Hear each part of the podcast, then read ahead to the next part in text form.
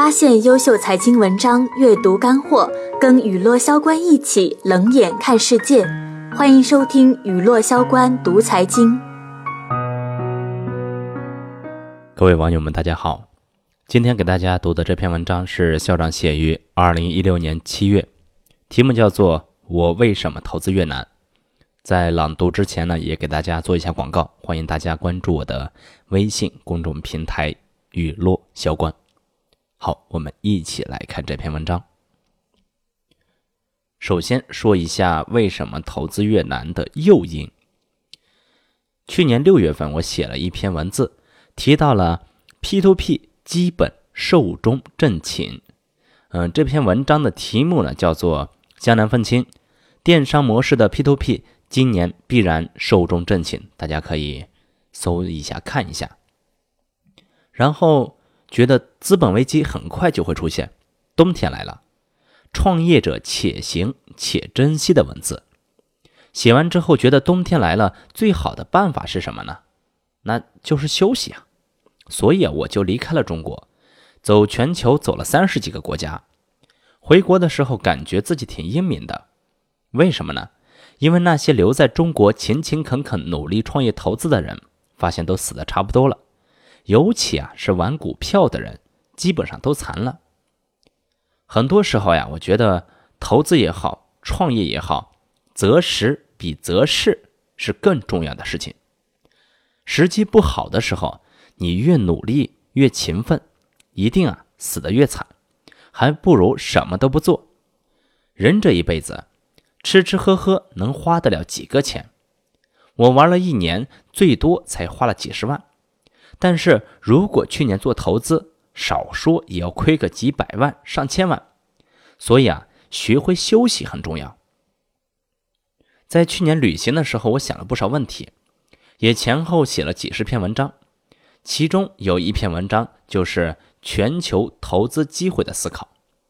当时我在硅谷的时候，走访了几十个互联网公司，有一个很明显的感觉就是，美国呀也不便宜了。有很长一段时间，我们都觉得中国的互联网估值严重不靠谱。一个还没上市的公司的市值，已经比二级市场的估计估值还高出很多，明显啊是不现实的事情。当时相对比美国还是很便宜的，但是去年到今年来看，美国的忽悠一点不比中国要低，估值也一点都不低了。本来呢，还有很长一段时间觉得美国价值洼地还有，现在明显感觉不到一年的时间，美国也不靠谱了，至少性价比不高了。第二点，我们来说一说思考这个事情。其实啊，大家来反思一下当前的所谓中国 L 型的未来趋势，我个人感觉跟中国本身其实关系不大。当前重要的问题其实是全球经济来看都呈呈现出一种这个增长乏力的态势，很难找出大的增长性机会。当前的经济危机或者金融危机发生的概率很高，在这种情况下，中国也一样很难独善其身。这个并不是中国独有的，它是一个全球性的问题。在这种情况下，要找到盈利性的机会，其实难度难度是挺大的。大量的资金充斥在国内，到处在寻找出口，使得国内竞争啊更加的激烈和恶性。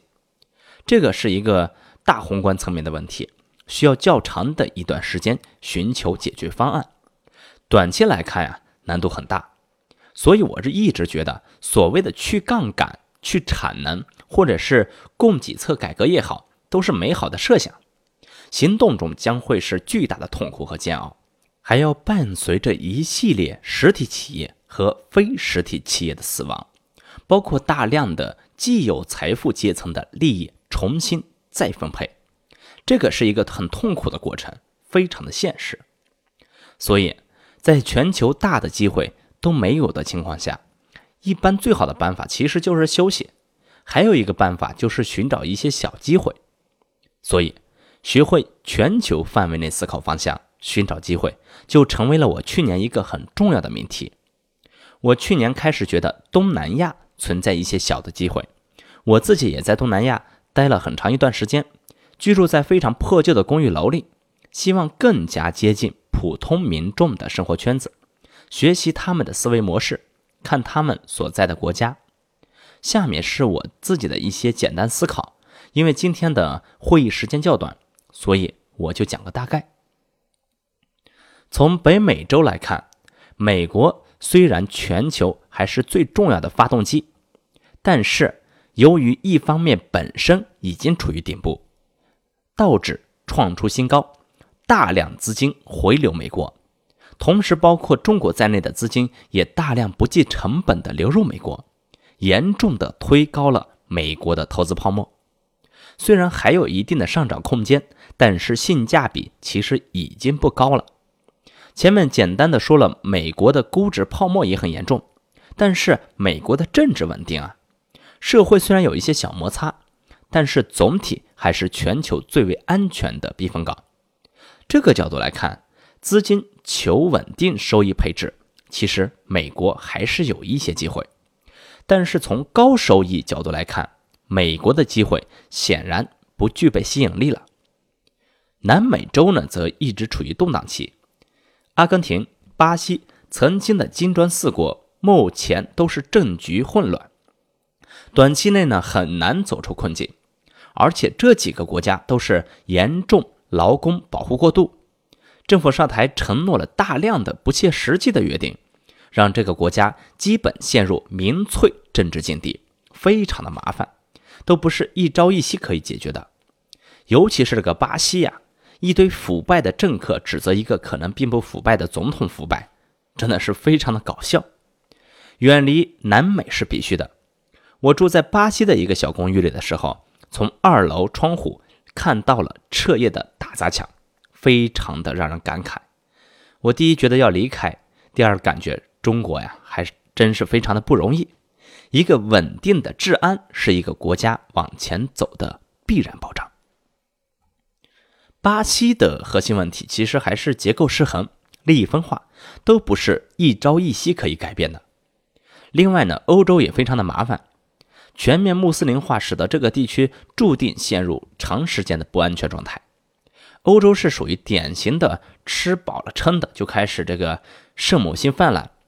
过去几十年经历了和平太久、忧患意识的丧失，加上高福利待遇的存在，使得欧洲失去了目标。不知道该往哪里去。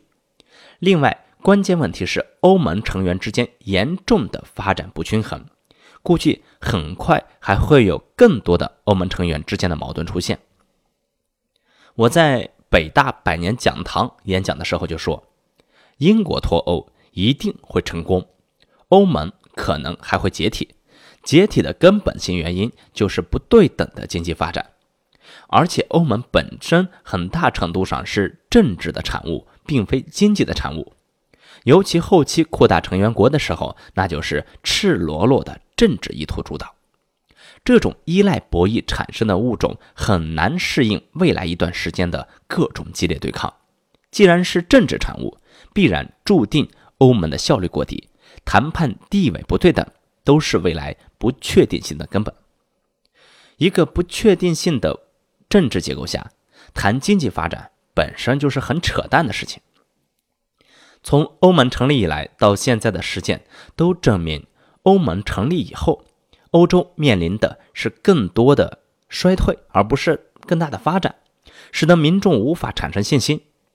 在一有危机的时候，就出现不妨就换个方式试试看的错觉。这个啊，其实就是人性，而且民众长期安稳。缺乏忧患意识，容易出现傻逼民众，喜欢把不可逆的政治当成儿戏。这种情况，欧洲短期内的逆转基本不可能。资本必然会寻求啊新兴的领域。再来看一下这个澳洲，澳洲的体量太小了，其实不用看了。南极洲没人会去，非洲的交易成本太高，那剩下的就是亚洲了。亚洲里啊，西亚打架没人去。东亚已经是过了发展最高峰的时期，平稳下滑区间，剩下的其实就是这个东南亚了。东南亚里，我看好的是印度、印尼和越南，都是人口红利很明显，政治结构稳定，这几年发展的也很不错的国家。但是呢，从直观来看，印度十二亿人口，有十亿没把自己当人看，天生认为活该做平民。这种国家呢，它缺乏欲望，哪怕会有一段高速的发展期，也很难维持多久。印尼穆斯林人口太多，整个国家一亿多的穆斯林，缺乏稳定结构。虽然都是温和派，但谁又知道能温和多久呢？另外呢，效率过低，穆斯林的约束很多，导致实际的交易成本呢也很高。那我们再来说第三点，就是机会。所以啊，我个人看好的是越南。核心是越南依赖大陆，承接了大量的中国制造业产能。本来由于越南缺乏配套行业，使得对大陆竞争优势不明显。但是随着中国社保法案等的推出，不断的推高了大陆的劳动力劳动力成本，以及过去几十年的财富积累，使得大量年轻就业者的就业强度和效率都无法得到保证。最终结果就是劳动力成本。高到制造业无法承受的水平，这部分产能转移最明显的区域啊，就是越南。一些相对低端、对人口依赖的产业基本实现产业转移。越南人口呢相对年轻，平均年龄呢就是在三十岁左右。这个国家的信仰跟大陆很接近，也是半无神论的信仰者，就是说信是信佛的，但是呢也没太当回事儿。佛教对信徒的约束度相对较低，使得越南很像大陆的八九十年代，目前也处于一种狂热的一切向前看的年代。这种年代表现出来的就是对钱的渴望和欲望。而我个人感觉，一个从赚钱和发展的角度来看，一个国家的年轻人如果不爱钱，那么基本就不会有发展。刺激经济体向上的，还是要有一批努力赚钱的年轻人和企业家。爱钱本身没有错，不不用去太道德层面的去指责。如果去过越南河内的人啊，都知道，出租者被宰客宰十倍以上是比比皆是。胡志明啊，更是如此。这种情况下的越南呈现出的投资机会还是可预期的。另外，东南亚军事强国里的越南是当之无愧的，他自认为是亚洲第一陆军强国。想想也是啊，打过法国、美国和中国这样的国家有点可怕，所以也相对稳定的证据，军事实力啊保障很重要。唯一不稳定的因素就是现在的这个中越关系。从投资的角度来看，这个因素会是比较大的麻烦，很难具体判断。所以，越南虽然有机会，但只能是小机会。从当前的全球经济格局来看，资产配置越来越成为主流模式，大钱应该配置在中美这样的国家，相对稳定；而小钱则要配置在新兴的发达国家，这样才能寻求高爆发的机会。越南这样的国家无法承受大的资金，体量呢太小了。越南总共的二级市场。八百多家上市公司，市值不到三千亿人民币，一天的资金成交不足十亿，这样的市场要容纳大的体量是不容易的。但是配置点小钱还是非常具有想象空间的，所以符合我说的有些小机会的认定。作为个人投资来说，会是很不错的选择。关键是到越南发展呢，也挺方便，随时可以去，总体成本也不高。所以呢，我们在越南入股了券商。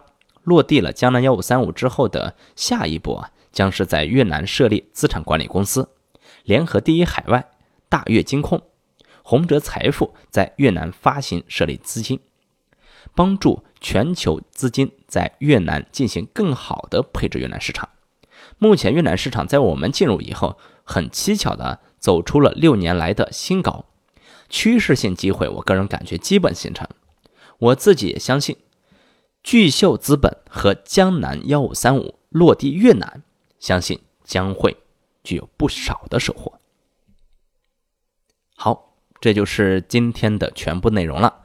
嗯，各位听众，如果坚持听完了的呢，嗯，再次做一下广告，可以关注我的微信公众平台“雨落萧关”，在菜单左下方的“雨落萧关”里嗯，有一个二维码，进去之后就可以拿到校长江南愤青四年来的所有的精选全集。